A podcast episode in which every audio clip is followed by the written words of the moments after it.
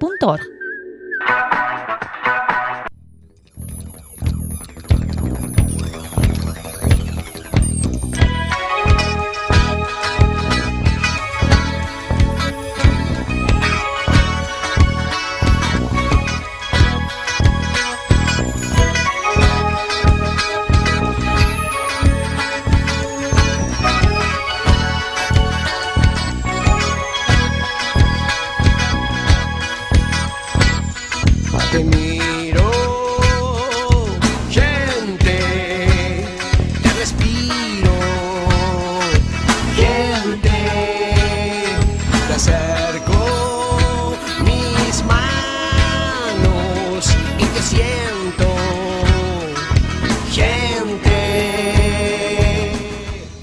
Buenas noches, conciencias. Vamos a nuestro mundo. Estamos en Cuac FM en el programa Simplemente Gente, programa sobre la diversidad cultural en Coruña y sobre los derechos de las personas migrantes. Hoy miércoles 24 de julio. Respira. Volvemos a las ondas, volvemos a la frecuencia modulada. Estamos de nuevo en el 103.4. Las ciudadanas y ciudadanos tenemos derecho a comunicar. Mal que le pese a la Junta de Galicia, que recurrió la sentencia del Tribunal Superior de Justicia de Galicia, que nos reconoce el derecho a emitir en frecuencia modulada. Por cierto, el Tribunal Supremo resolvió no admitir a trámite tal recurso de la Junta, a la que además le impone el pago de las costas procesales. Cuac vuelve.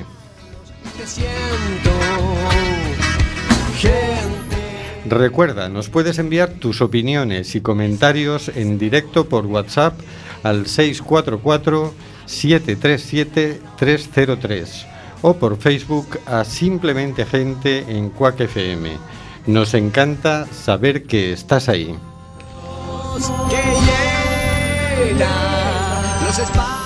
Seguimos denunciando los vuelos de deportación de inmigrantes que realiza Europa por medio de las compañías Air Europa, Aeronova y Swifter.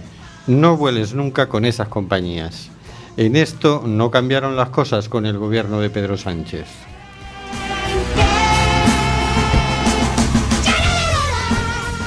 Tenemos en control al mago de las ondas, Carlos Reguera. Hola, Carlos.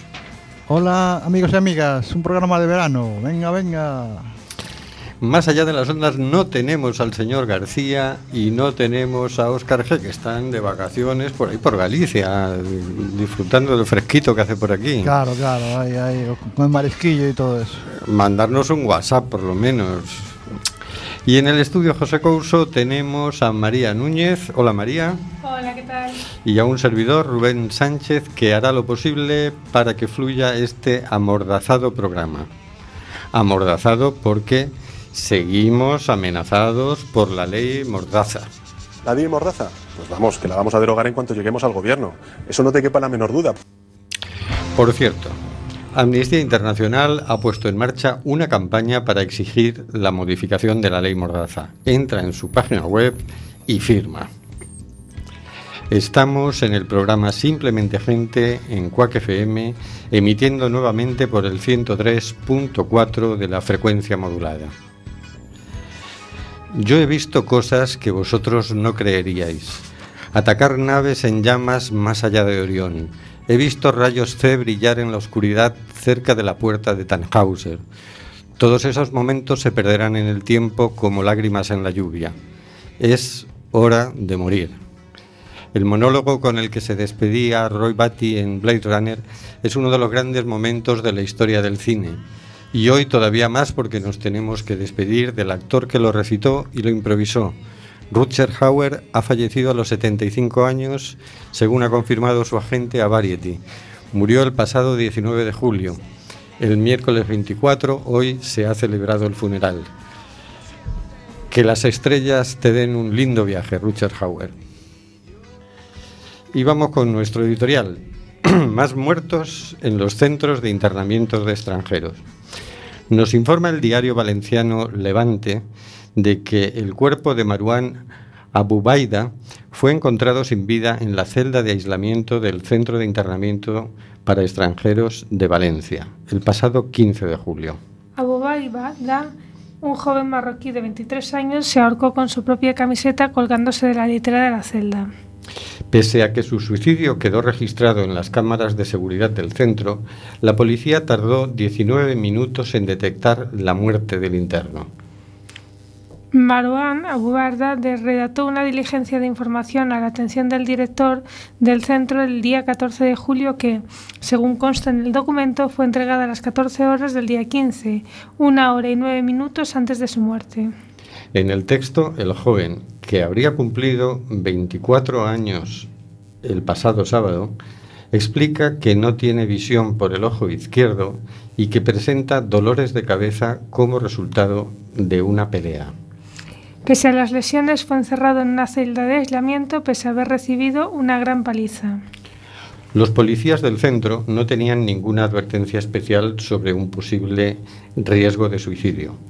Fueron ellos quienes solicitaron que fuera visto por el médico asignado de manera permanente al CIE, porque lo vieron desanimado a última hora de la mañana. El facultativo lo examinó pasada la una de la tarde del lunes y no fijó ninguna letra especial. Eso sí, el compañero que le sustituyó para el turno de la tarde, que comenzó sobre las dos, volvió a visitar al chico en su habitación. Esa consulta se prolongó por espacio de casi media hora. 40 minutos después, Maruán se quitó la vida. Otra persona muerta en un centro de internamiento de extranjeros. Esa aberración jurídica que consiste en privar de libertad a una persona que no ha cometido ningún delito. Otra persona muerta porque hay políticos que se consideran capaces de, como dicen ellos, contener los flujos migratorios. Otra persona muerta que no hará recapacitar al gobierno sobre su política migratoria, ni sobre la aberración de los centros de internamiento de extranjeros, ni sobre su política represiva respecto a las personas migrantes, ni sobre el cumplimiento de la Declaración de Derechos Humanos que este país firmó y que ni cumple ni piensa cumplir. Seguiremos denunciando esta atrocidad hasta que la vida humana sea respetada, hasta que la libertad de movimientos sea respetada, hasta que los derechos humanos sean respetados, hasta que los centros de internamiento de extranjeros sean cerrados. Y vamos a escuchar la canción Crímenes Cantados de Nacho Vega.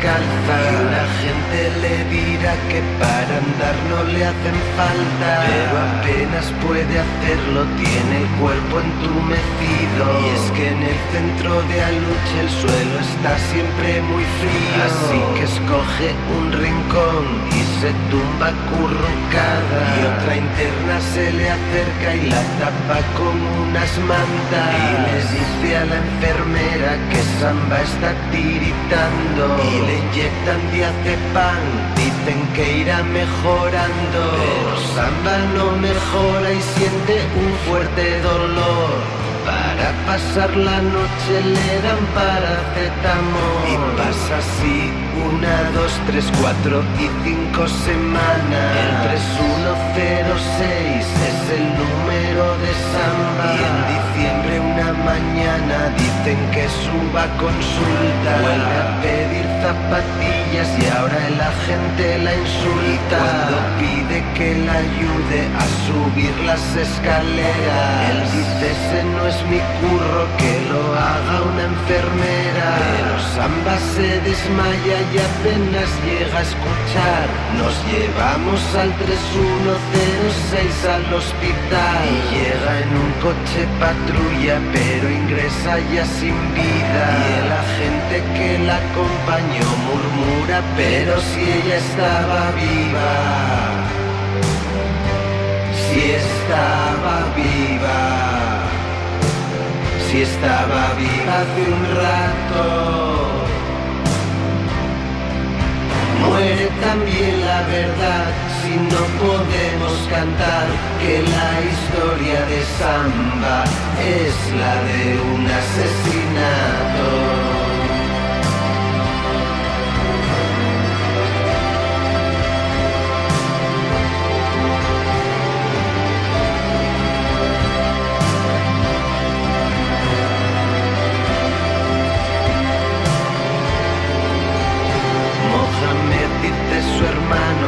siempre fue buen deportista. Mohamed saltó una valla, la más alta de su vida. Por ello está en una celda fría, sin luz ni comida, donde pasará sus últimas 18 horas de vida.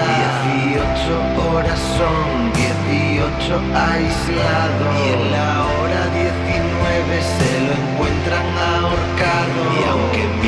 Jueces insistan en que no hay causa penal, mientras haya un abierto habrá un gobierno criminal. De los que da ruedas de prensa en las que anuncia el ministerio. Con un vídeo muy moderno que este año van a abrir un nuevo infierno.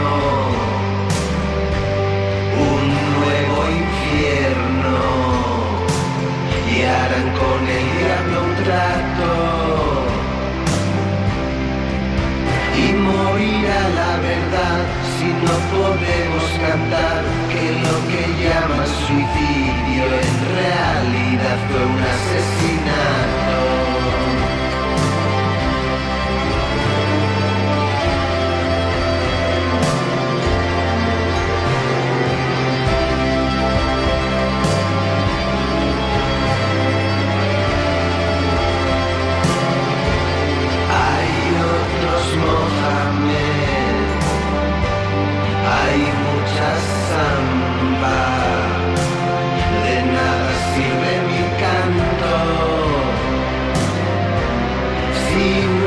Es tiempo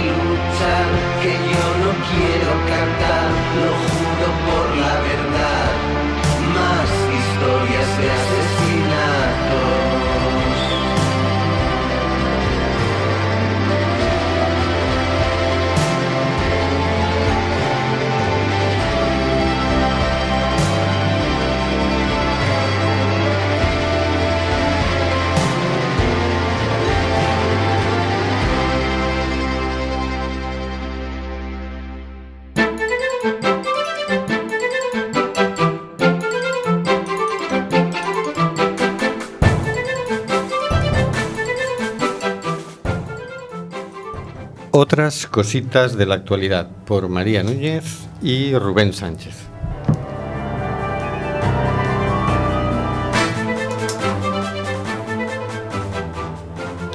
El delegado del gobierno en Valencia dice que el interno que se suicidó en el CIE se vio implicado en una pelea. 20 minutos, 16 de julio, agencias.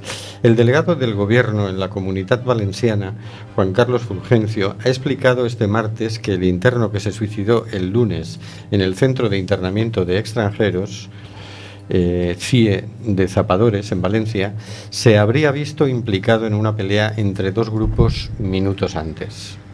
Según ha detallado el delegado en una atención a medios en Alicante, el fallecido habría sufrido una pelea entre dos grupos y que, a raíz de sus heridas y como parecía que la atención del otro grupo se centraba sobre él, fue aislado del resto para protegerle provisionalmente. Se le estuvo vigilando y en los escasos minutos que pasó entre un control y otro parece ser que decidió quitarse la vida, ha explicado el delegado. Fulgencio ha indicado que las grabaciones de las cámaras de seguridad se han puesto a disposición de la autoridad judicial y ha lamentado que se, ha producido, que se haya producido esta situación. La campaña por el cierre de los centros de internamiento de extranjeros y el fin de las deportaciones, CIES no, ha exigido este martes al Gobierno una investigación urgente, rigurosa e independiente para conocer las circunstancias en las que se produjo la muerte de un interno en el centro valenciano de Zapadores. Al parecer, el joven de 25 años de- y de origen marroquí apareció muerto en la celda de aislamiento del CIE de Zarpadores en la tarde del lunes. La plataforma ha instado a la Generalitat y al Ayuntamiento de Valencia a que firmen sendas propuestas para instar al Gobierno a su clausura la pasada legislatura, a poner en práctica su pronunciamiento por el cierre de los centros de internamiento de extranjeros. Asimismo, ha hecho un llamamiento a la asistencia del presidente de la, Generalitat, Simo Puig, la vicepresidenta del Concel, Mónica Oltra, y el alcalde de la ciudad, Joan Ribó, así como al resto de representantes institucionales, políticos y sindicales, organizaciones y movimientos sociales, a una concentración en Repulsa la tarde de este martes. La plataforma ha anunciado que desde que se abrió el primer centro de internamiento de extranjeros y comenzaron a practicarse deportaciones en 1987, al menos nueve personas han fallecido en condiciones de encierro y traslado forzoso. Por ello, la campaña por el cierre de los centros de internamiento de extranjeros y el fin de las deportaciones ha exigido que se realice una investigación inmediata, rigurosa y objetiva sobre las circunstancias de la muerte del interno. Pero bueno, quiero decir, va y se abren una cosa que se llaman centros de internamiento de extranjeros, que básicamente sirven para tener detenido a gente que no ha cometido ningún delito. Todos los abogados a los que les hemos preguntado nos han dicho siempre que eso es una aberración jurídica. También coincidía con eso el juez de control del CIE de Aluche, eh, Ramiro García de Dios. Esto es una aberración jurídica. Tener detenida hasta dos meses a personas que no han cometido ningún delito. Se les priva de libertad de movimientos. Si encima no garantizas que ahí no hay peleas, a pesar de que esos centros están vigilados exclusivamente por policías, pues tenemos un problema de seguridad bastante clarito. Y si, si, al muchacho lo mete en una celda de aislamiento y se nos suicida, ya es que no sabemos qué es lo que está pasando dentro del centro, por muy vigilado que lo tengamos por policías. Entonces, al final es como decía la canción de Crímenes Cantados, esto al final es un asesinato institucional, ¿no? Y ya es el noveno. Bueno, el noveno que sepamos, me imagino. Claro, hombre, eso sí, cuando muere alguien en un cine nos enteramos, pero, pero sí. Pero claro, dice, bueno, en este caso parece ser que está grabado en vídeo, es decir, que, porque el, anterior que murió en Archidona no estaba claro que se hubiera suicidado, era la hipótesis, pero no había pruebas ni de que se hubiera suicidado ni de tal. En Archidona era una cárcel que habían habilitado porque llegaron muchos muchos inmigrantes de golpe en pateras y, de repente pues pasó esto, ¿no? Entonces dices, oye, si privas a la gente de libertad le tienes que garantizar su seguridad, su atención médica, es decir, le tienes que garantizar ciertas condiciones mínimas de vida. Esto no pasa en las cárceles. ¿Por qué pasa en los centros de internamiento de extranjeros? O sí pasa en las cárceles, no lo sé. A lo mejor pasa y no nos enteramos, ¿no? Pero, pero ya está bien. Pero bueno, como decíamos en el editorial, mm, no esperamos que reaccione el gobierno, no esperamos que reaccione prácticamente nadie, salvo en este caso los únicos que parecen reaccionar normalmente son los de Podemos. En fin, ahí vamos. Vamos a por la siguiente. Médicos Sin Fronteras desafía el veto y fleta un nuevo barco para rescatar migrantes en el Mediterráneo por Iciar Gutiérrez en el diario.es el 22 de julio. Médicos Sin Fronteras ha anunciado su decisión con los mismos argumentos que les llevaron a fletar el buque Aquarius en 2016 la falta de una misión de rescate europea apuntalada por la retirada el pasado marzo de los buques de la Operación Sofía, la operación militar marítima de control del Mediterráneo. Sin embargo, el escenario se ha vuelto mucho más hostil contra las organizaciones que decidieron poner en marcha sus propias misiones de salvamento, y este es otro de los motivos que les han empujado a regresar. Los intentos de las políticas migratorias para impedir la presencia de buques de salvamento, dicen, no han hecho otra cosa que aumentar las posibilidades de morir en el mar, indica la organización. Bueno, pues eso es lo que se pretende. Está clarísimo. Yo creo que es eso y que además que no se sepa.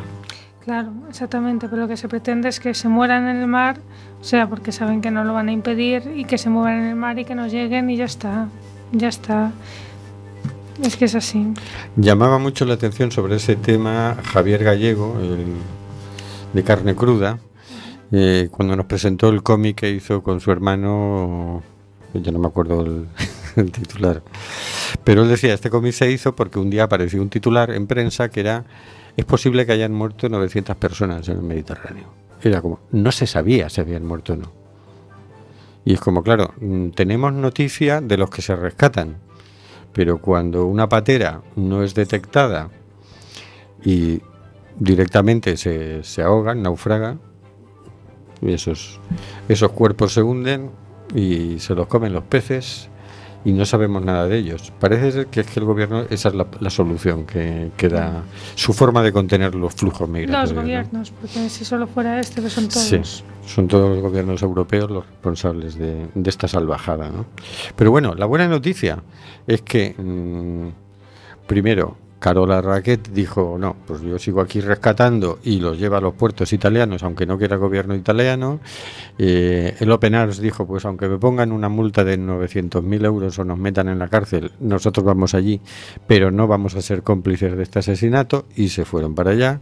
Y ahora Médicos Sin Fronteras también dice lo mismo, dice, vamos allí porque allí se está ahogando la gente y hay que ir para allá, ¿no? Así que esto es una especie de rebelión de los voluntarios, de nuestros héroes y heroínas mm, para salvar vidas. Y siempre es una gran noticia, que a pesar de que lo pongan tan difícil, tan peligroso, allá van, ¿no?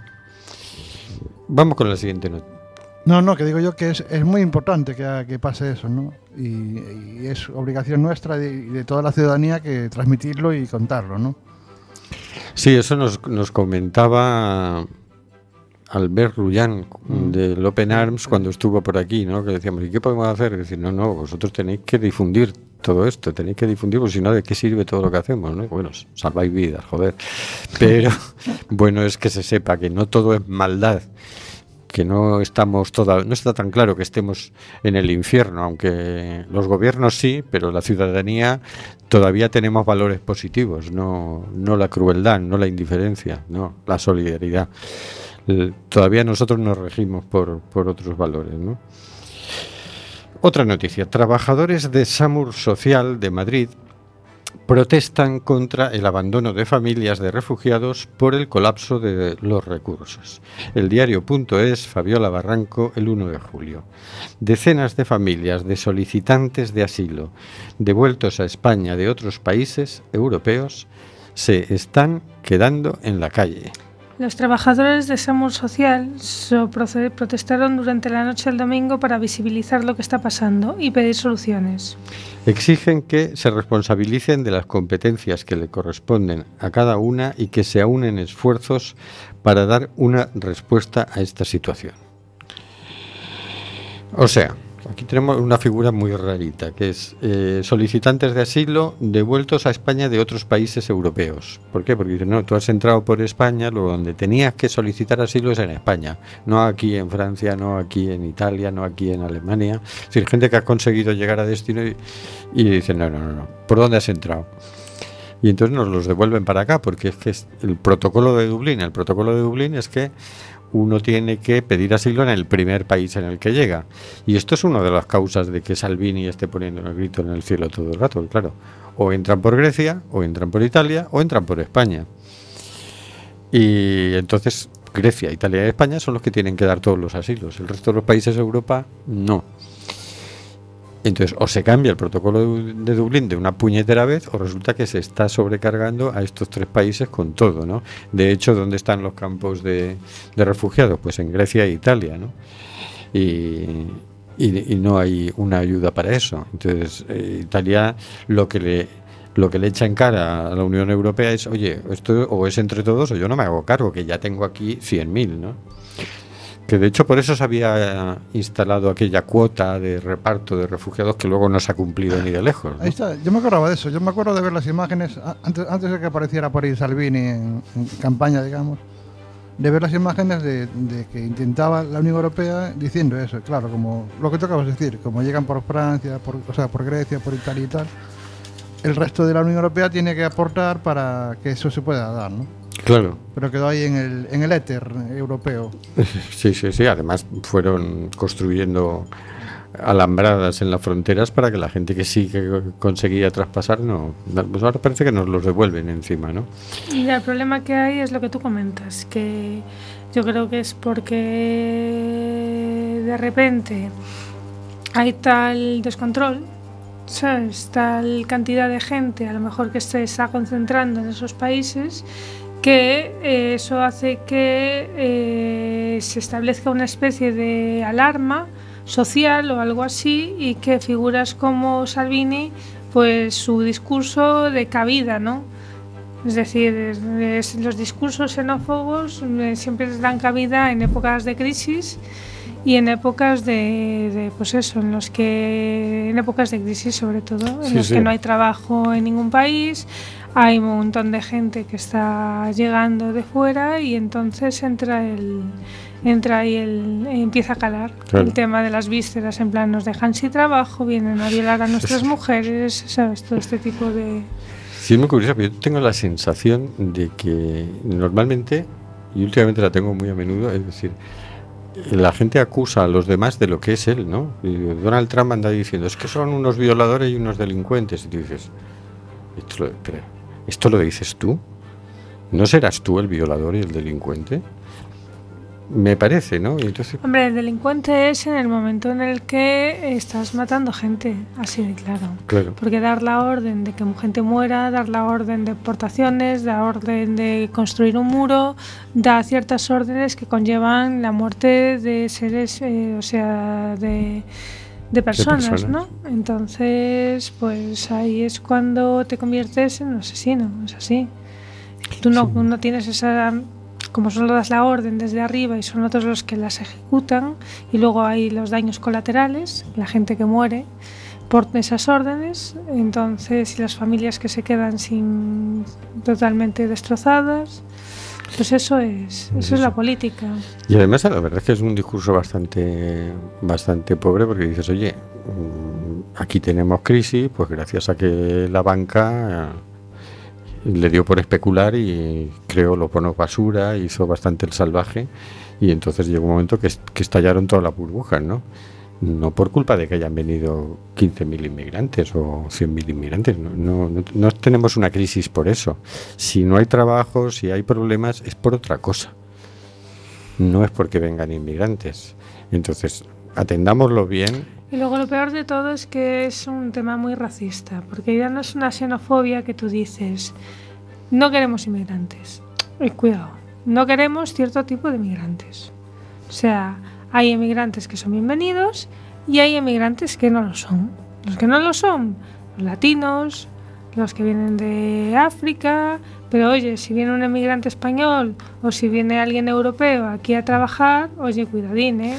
Cuidadín que todavía hay clases, ¿eh? Sí, sí, es una cosa, por un lado racista, por otro lado clasista, porque claro, si te viene Bebeto, pues bienvenido, ¿no? Aunque sea negro, ¿no? Pero si te viene este muchacho de Marruecos que venía para ayudar a su madre, porque lo estaban pasando canutas allá en Marruecos, y el otro venía, pues voy a probar suerte a ver si consigo trabajo en España, a ver si, si puedo enviar dinero a mi madre, y que se lo merece. Y mira la ayuda que le dado a su madre al final, ¿no? Entonces, pues bueno. También es buena noticia que los trabajadores del SAMUR, que oye, que el SAMUR es el servicio de ambulancias de, Madrid, que son los que están teniendo que atender en la calle a, estos refugiados a los que nadie da refugio, ¿no? Que ellos organicen una protesta, ¿no? Nuevamente la solidaridad de la gente frente a la, a, la hostilidad y a la maldad de- del gobierno, ¿no? Pero es en todo, o sea, siempre exactamente igual. Eh, cada desastre, cada desastre, cada, cada problema que hay, lo que, lo que demuestra es que eh, la capacidad de generosidad que tiene la gente eh, es enorme. ¿Qué sucede? Que en el momento en el que pues se burocratiza todo, entonces ahí es cuando se, se joroba, cuando ya deja de funcionar. Porque pasa siempre, siempre. Pasa, por ejemplo, yo lo vi cuando fue la época parecido, cuando fue lo del Prestige. Cuando fue el Prestige y aquí tuvimos ese programa tan gordo con el tema del barco que estaba echando todo ese petróleo que había llegado a las costas gallegas. Se movió muchísima gente de todas partes sí. de España para venir a limpiar las playas. Y de Europa, ¿eh? Sí, sí, que venía Pero- gente de... Muchísima. ¿Y qué pasó? Que de repente empezaron las empresas a, a capitalizar todo aquello, empresas, empresas concesionarias que se hicieron ellas con la limpieza de las, de las, de las playas y empezaron a, a meter ellos a sus propios trabajadores y echaban a los, a los voluntarios, no querían a la gente que venía de fuera sí, a sí. ayudar. Querían ser ellos los que limpiasen. O sea, no interesaba que hubiera mucha gente limpiando y que se limpiaran las playas rápido. No, no, no. Lo que interesaba era que unos pocos hicieran negocio Exacto. limpiando esas playas. Entonces, al final, pues ese, ese tipo de, de- de forma de actuar es al final la que la que pues, la que funciona en todo en todos los ámbitos. Y fíjate que aquellos momentos fueron muy tremendos porque la gente tuvo que salir porque el gobierno no hacía nada. Yo, yo recuerdo, yo de viaje además y, y lo, lo veía por internet todos los días y yo recuerdo que los primeros fueron pescadores de Villagarcía que se pusieron en la ría a tapar aquello con redes porque entraba el chapapote en la ría. Y dijeron, paramos el chapapote nosotros. Aquí me pareció emocionante completamente, ¿no? Porque era Sí, la pero gente luego- parando al mar. Claro, luego pasó lo que pasó, pasó que llegaron las ayudas y luego pues hombre, Claro, sí, sí, cuando todo ya se mete el dinero por el medio. tuvo su final triste, ¿no? sí. Pero bueno, en el fondo es un poco lo mismo, ¿no? Es decir, eh, el tema de migrantes es cuanto más burocratizas, eh, cuantas más empresas que van allí a, ¿sabes? Solo quieren estar ellas, de repente tú eres una persona que va de voluntaria por su cuenta a ayudar a alguien y aún acabas en la cárcel. Sí, sí, sí. Esto es así, Esto es peor aún acabas porque- en la cárcel. Porque en estos casos Y te acusan de terrorista. estás fastidiando el negocio. Vamos a por otra noticia. El gobierno amenaza al Open Arms con multas de hasta 901.000 euros si rescata en el Mediterráneo. Un día después de que zarpase, el Ministerio de Fomento envió al Open Arms una carta de advertencia ante su pretensión de retomar los rescates. No temo las... perdón. La ONG puede enfrentar multas de entre 300.000 y 901.000 euros por infracciones contra la seguridad marítima o la ordenación del tráfico si rescatan inmigrantes. Si salvas vidas, estás atentando contra la seguridad marítima. No sé de quién.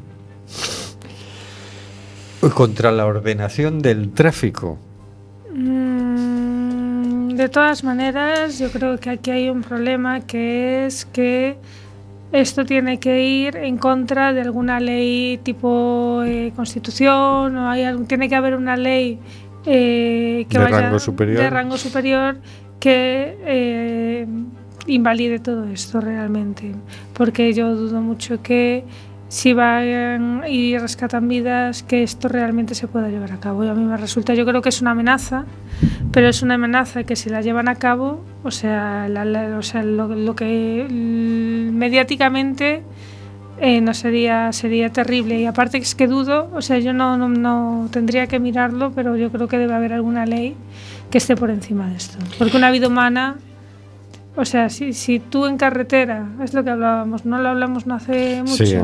Es decir, ves a alguien accidentado y no y paras creo a que en el, en mar tú tienes que eh, la obligación de rescatar a cualquier persona que se esté ahogando. Sí, sí, sí, la O ley sea, es del mar. decir, es así, ¿no? así, sí, sí. Entonces, si tú hay esa ley que te obliga a rescatar a cualquier persona, ¿por qué, eh, o sea, eh, infracciones contra la seguridad de Madrid, o sea, te están buscando otro super- subterfugio? Es decir, vale, no te podemos eh, multar por salvar vidas, pero eh, entorpeces el tráfico. O Sí, sea, sí. te multamos por entorpecer el tráfico. Pero vamos a ver, es decir, eh, tienen que demostrar que están entorpeciendo el tráfico, eso ya para empezar. sí. Es decir, ¿cómo entorpeces el tráfico en el mar? Sí, yo la verdad es que me resulta difícil de representar porque no hay tantos barcos en el mar circulando como para que choquen, ¿no? No suelen chocar los barcos en el mar. Y entonces la seguridad Entonces, marítima. y aparte, el- aparte, digo yo, es decir, si rescatan inmigrantes, eh, infracciones contra la seguridad marítima o la ordenación del tráfico. Es decir, este, este tipo de, o sea, solo si cometes este tipo de delitos, es decir, si realmente estás eh, contra la ordenación del tráfico o qué es eso de infracciones contra la seguridad marítima, Eh, qué tipo de infracción es esa. Es decir, Rescatar inmigrantes es rescatar inmigrantes, que hay un semáforo en medio del mar y te lo has saltado o algo así. Claro, claro, claro. Es que, es Bueno, que vamos a De saber. hecho, la, la siguiente noticia dice, el Aitamari denunciará judicialmente el bloqueo del gobierno a sus labores de rescate. La ONG Salvamento Marítimo Humanitario, que es la que fleta el barco Aitamari, asegura que no comprende el giro de Pedro Sánchez. Tras invocar los derechos humanos, en el caso del Aquarius, ahora está siguiendo la misma política de ¿Por Salvini. qué le obligan, hombre? Porque no tiene, no pincha ni corta. Yo creo que ningún ningún presidente ahora mismo, eh, no, porque por encima seguro que tenemos una bonita deuda bancaria ahí puesta, que, que más, si mal no recuerdo, todavía anda por ahí, y entonces pues eh, debemos muchos dicen, favores. Con esto no toque las narices, ¿no? Y claro, ahí lo tendrán bien y le dirán, mira, perdona, ¿eh? Claro. Pero bueno, la buena noticia es que se desarrolla el frente judicial. Decíamos hace dos programas, frente judicial y desobediencia civil. O sea, que vamos por un lado. Y eh, ahora es el Aitamari el que dice, bueno, pues nosotros vamos a poner una denuncia al gobierno por bloquear eh, las labores de, de rescate. Que dices, claro, en todo caso, si algo es delito, es que no te dejen rescatar a un náufrago porque te, te amenacen con una multa de hasta 900.000 euros si sales a rescatar náufragos. Oye, ¿cuál es el delito? ¿Rescatar náufragos? No, tratar de impedirlo. Ese es el delito. Tratar de impedir el auxilio a la persona que se muere. Eso es un delito. Está muy bien, hay que denunciarlo porque seguramente que tiene asidero legal y que eso, que además está generando muertes, debería pagarlo alguien. Debería haber algún responsable legal de, esas decisiones. En este caso parece que es el Ministerio de Fomento. Muy bien, pues el señor ministro de Fomento, que es el que toma la decisión, ¿no? Y, si, y los gestores que la canalizan. Esos, venga, los queremos en la cárcel. Los queremos en la cárcel. Lo que no queremos es gente ahogada en el Mediterráneo. Vamos a por la siguiente noticia. El caso de Carola Raquet no es una excepción.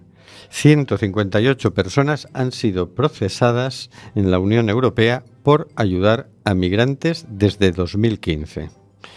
La capitana detenida en Italia por desembarcar sin permiso a 40 rescatados se ha convertido en un símbolo de la criminalización creciente que enfrentan en Europa quienes defienden los derechos de los migrantes. Al menos 158 personas han sido investigadas o procesadas por ofrecer asistencia humanitaria a migrantes en 11 países europeos desde 2015, según un estudio reciente de la plataforma de Resoma. Italia es el segundo país que más casos ha registrado, con un total de 38 investigados por detrás de Grecia. Bueno, es lo que hablábamos antes, la 158. criminalización, como no pueden detener el flujo de inmigrantes, como ellos no van a parar de venir, han decidido, bueno, pues entonces quien los vaya a rescatar lo pagará con la cárcel. Es así.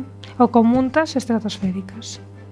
¿Y a ti no tienes la sensación de que es todo postureo? Es decir, en realidad pretende, ¿hay alguien que se crea que puede regular los flujos migratorios? O sea, el, llevamos problema, el 40 problema aquí años con es, esto, ¿eh? el problema aquí es eh,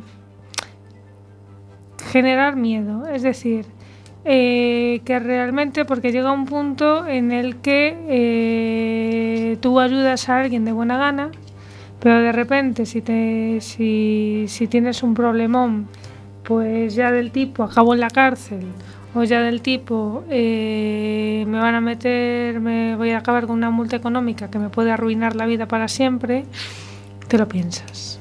Claro, claro. Te lo piensas. Y eso es, eh, en el fondo, no deja de ser eh, políticas asesinas. Ya está. Son políticas asesinas porque lo que pretenden es facilitar que muera gente. Es así. O sea, facilitan que muera gente. Es decir, en vez de en vez de solucionar, intentar solucionar el problema realmente, lo que estás haciendo es hacer que ese problema eh, pues eh, sea mayor, porque por encima tienes a más gente muriendo y, y no lo has solucionado y es muchísimo peor. Es muchísimo peor. Sí, yo lo que me llama la atención es que siempre las excusas que dan para hacer estas atrocidades son muy, vaporosas, ¿no? Es decir, voy a contener los flujos migratorios, voy a ordenar la inmigración. Bueno, ordénala, ordénala. Yo entiendo, entiendo que la, que la, que la quieras ordenar, entiendo que la quieras ordenar, pero está claro que hay cosas que no están funcionando. Los campamentos de refugiados no están funcionando, eh, los centros de internamiento de inmigrantes no están funcionando. Es decir, si la quieres emigra- eh, eh, controlar, si la quieres tener pues de una manera más ordenada, pues desde luego esas dos cosas ya están demostrando que así no va. Y eh, eh, la- la- la- lo de matar gente en el, en el Mediterráneo tampoco está funcionando. Y yo digo, mm, ¿será que es que no se dan cuenta o será que es que en realidad no es eso? ¿Cómo ¿Será que es esos son brindis al sol que ellos hacen? Porque ya la última es que dicen, no, no, es que esto es, mm, lo hacemos para trabajar contra las mafias. Pues es que no habría mafias si, si tú hicieras esto bien, ¿no?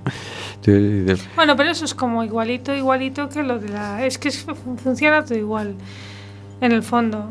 Cuando hablas de mafias de inmigrantes, hablas exactamente igual de, ma- de mafias de drogas, de mafias de todo. A lo mejor prohibir, lo único que eh, promueve es que existan, este ¿Qué tipo necesitan de esas mafias? ¿Y entonces por qué será? Porque dices, si no es por contener los flujos migratorios, que evidentemente no los contienen, si no es por ordenar la inmigración, que al contrario, lo que crean es un desorden tremendo. Pero ellos sacan dinero, estoy Sí. segurísima. Estoy segurísima de que sacan dinero de estas mafias.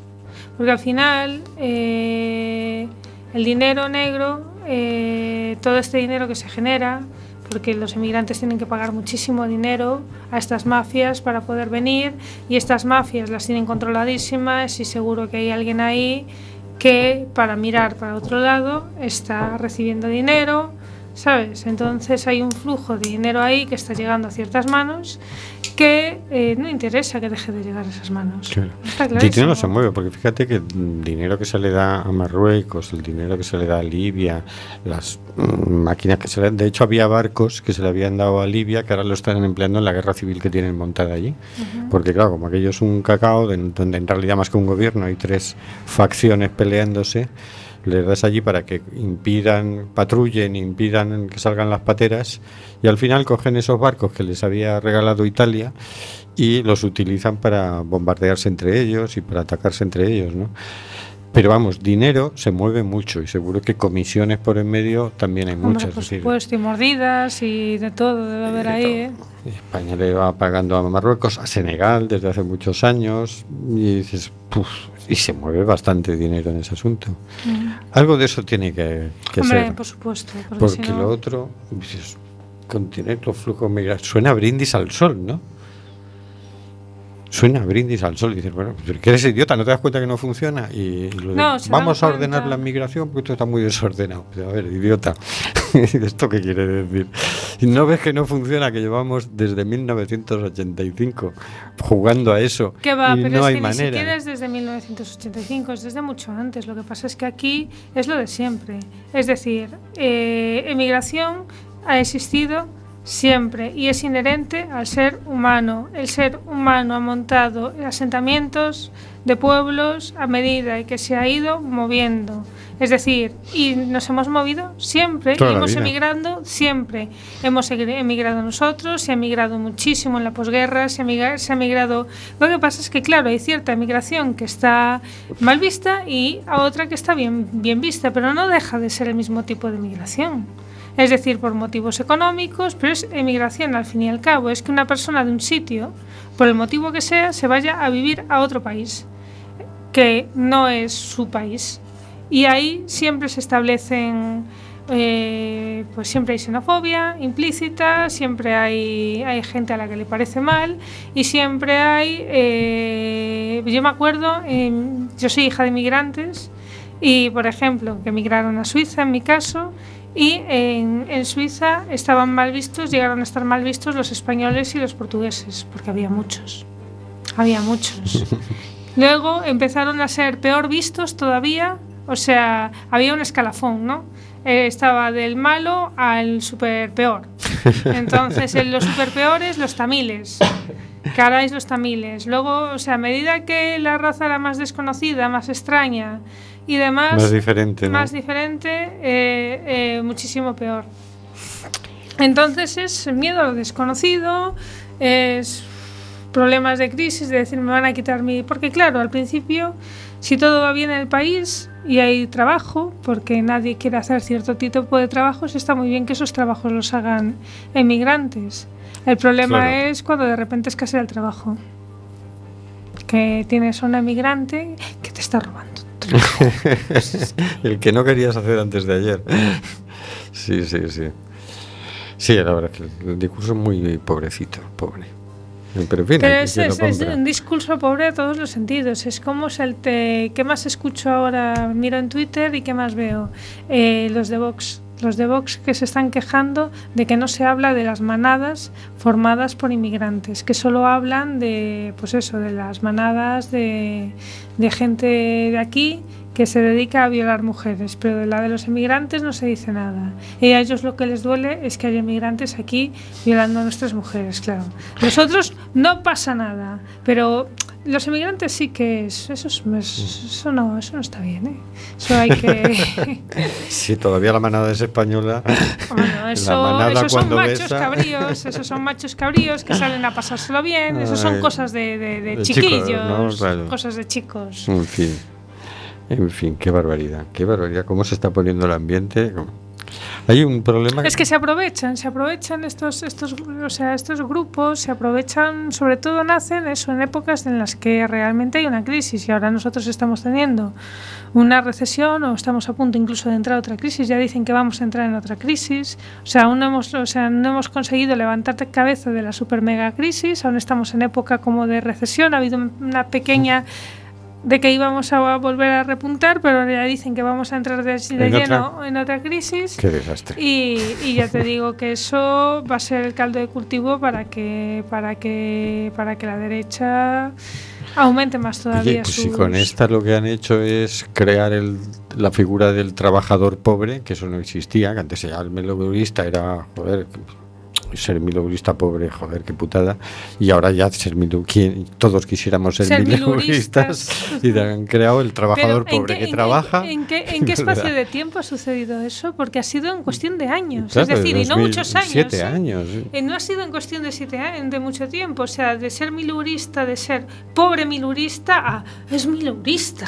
Qué suerte. qué suerte Joder, eres milurista. Entonces, si nos hacen otra crisis, pues que pretenden ya esclavizarnos directamente. Pero si ya trabajemos es- a cambio de la comida. Pero se, o- se trata de eso, exactamente. Es que para que haya gente que viva muy, muy bien, tiene que haber gente que viva muy, muy mal. Lo que se cargan es la clase media, el estado de bienestar. Eh, eso es lo que se necesitan cargar porque en el momento en el que hay mucha gente que no vive demasiado mal, es decir, que, que puede mantener un un estatus mm, más o menos bueno, pues eso molesta a mucha gente. Es decir, ¿cómo puede ser que haya tanta gente que pueda viajar alegremente por todo el mundo? ¿Cómo puede ser que te puedas comprar coches, casas, nada, ¿sabes? Todo eso no, no, no, no, no. No, eso no, No, no, nos van a dejar al final. No. Tenía todavía la esperanza de a ver si esto nos recupera, no nos recuperamos. Oye, Carlos, ¿no- ¿nos daría tiempo a meter el audio ese que tenemos ahí? Pues vamos, vamos allá. Vamos a, la segunda marcha mundial por la paz y la no violencia. Porque hay un audio que os queremos ofrecer, que hace tiempo que os queremos ofrecer, porque nunca encontrábamos el momento, siempre se nos apretaba el programa demasiado. Y hoy que andamos un poco más ligeritos,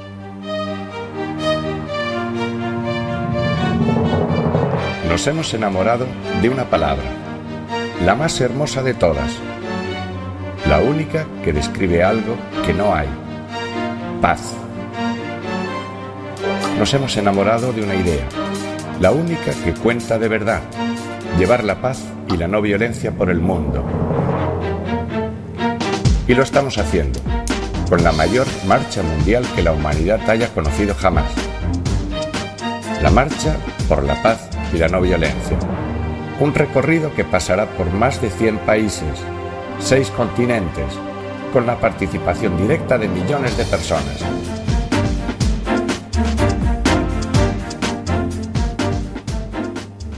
En nuestra mediación de hoy hablamos del método empático de mediación y resolución de conflictos, una herramienta que ha sido desarrollada dentro del grupo Ágora, grupo también conocido como Mundo sin Guerras y sin Violencia.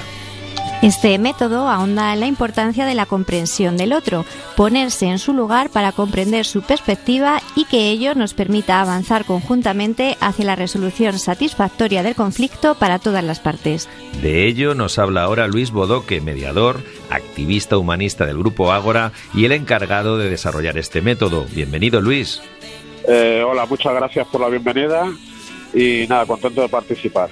Lo primero, el origen. ¿Cómo desarrollaste este método y cuál es el primer paso para comenzar el proceso? Bueno, el proceso es, es muy dilatado en el caso de una mediación. En el caso de la resolución de un conflicto es mucho más sencillo. Eh, se trata efectivamente, es un método basado en la empatía.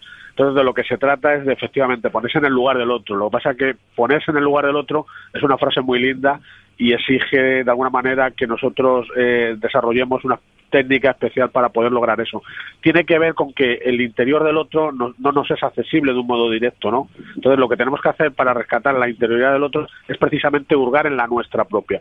Más o menos el, el, viene por ahí. Y luego sobre todo ponerse siempre en, en la necesidad del otro, no tanto en la necesidad que yo tengo en el caso de un conflicto, sino atender a lo que le ocurre al otro y a lo que el otro necesita en realidad. ¿Y qué importancia tiene esto de ponerse en el lugar del otro para poder avanzar en la resolución del conflicto? Claro, lo, lo, que sucede generalmente en los conflictos es que, claro, nos, nos enrocamos en nosotros mismos, entonces solo percibimos la, la perspectiva propia de, lo que ha sucedido. Sin la perspectiva del otro nos es muy complicado entender bien en, su, toda su amplitud lo que, lo que ha ocurrido, pero para contar con la perspectiva del otro tenemos que empatizar, como ya comentaba anteriormente. Entonces eso es lo que nos permite desbloquear la situación, porque desde el punto de vista personal la cosa, nos quedamos siempre en la, en la historia de, de a ver quién tiene razón, y en realidad la razón la tenemos los dos, ¿no?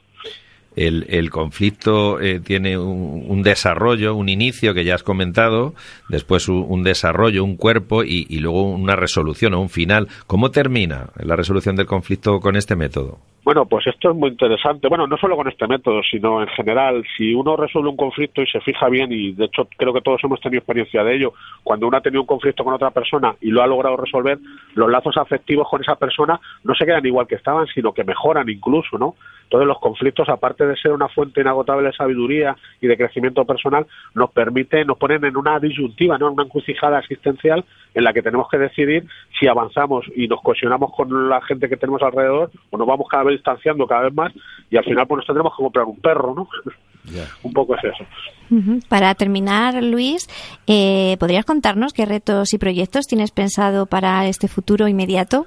Bueno, pues precisamente acabamos de inaugurar un, curso online porque muchas veces cuando hemos presentado el método, pues la gente nos pregunta, bueno, ¿y cómo me, me, puedo formar yo en este en esta técnica del método empático y demás, ¿no? Entonces hemos desarrollado un curso online, entonces para localizarlo es muy sencillo, van al, a su navegador favorito y ponen dos palabras simplemente, ponen Udemy, Universo, eh, Dinamarca, España, Madrid, Y, Yate, o Y, como se dice ahora mismo, ¿no? Udemy, mediación. Si ponen estas dos palabras van a encontrar el curso enseguida. Y aprovecho también la oportunidad que me dais, y gracias por ello, que eh, Mundo Sin Guerras es la organización que engloba a, Grupo Ágora y a otras organizaciones más a nivel internacional. Estamos promoviendo una marcha mundial por la paz y la no violencia y desde aquí les invitamos a todos los que quieran colaborar de alguna forma, participar, pues que busquen información sobre eso. Marcha mundial por la paz y la no violencia. Pues eso, Marcha Mundial por la Paz y la No Violencia. Tenemos, pasamos ya la agenda, siguen hasta mañana las exposiciones de Acampa, en el kiosco Alfonso está Boko Haram, una guerra contra ellas, de Judith Pratt, Esclavas de una deuda, de Lorena Ross, y Geografía del Dolor, de Mónica González. En la sala... Salvador de María de Madariaga, ellas también, de Ana Surillac, Promesas que no puedo cumplir de Santi Palacios y en el cantón pequeño de la Avenida Marina, Roñiñas, náufragas de Olmo Calvo. Y mañana es el Día da Patria Galega.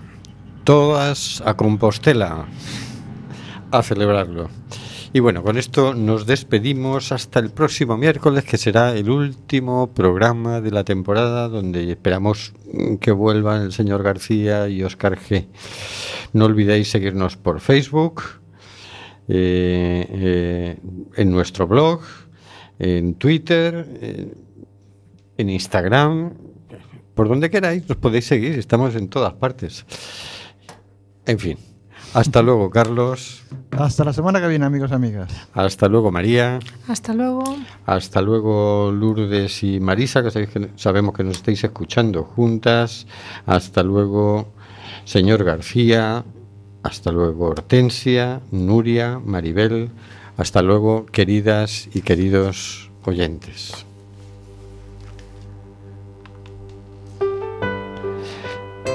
Está muriendo gente en el Mediterráneo. Nosotros hacemos este programa. ¿Qué vas a hacer tú?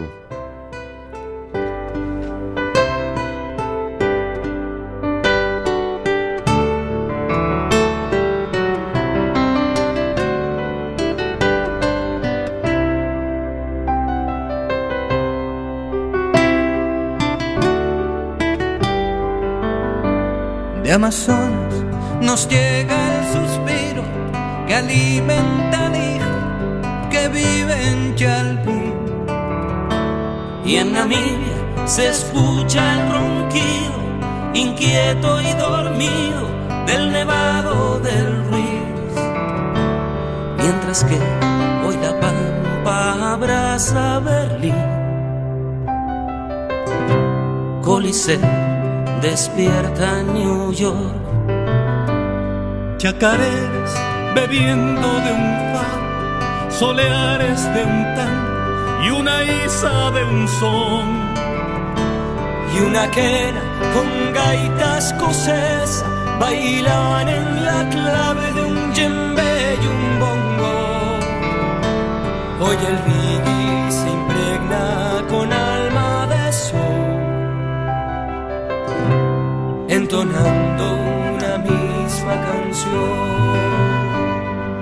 quizás barriendo fronteras.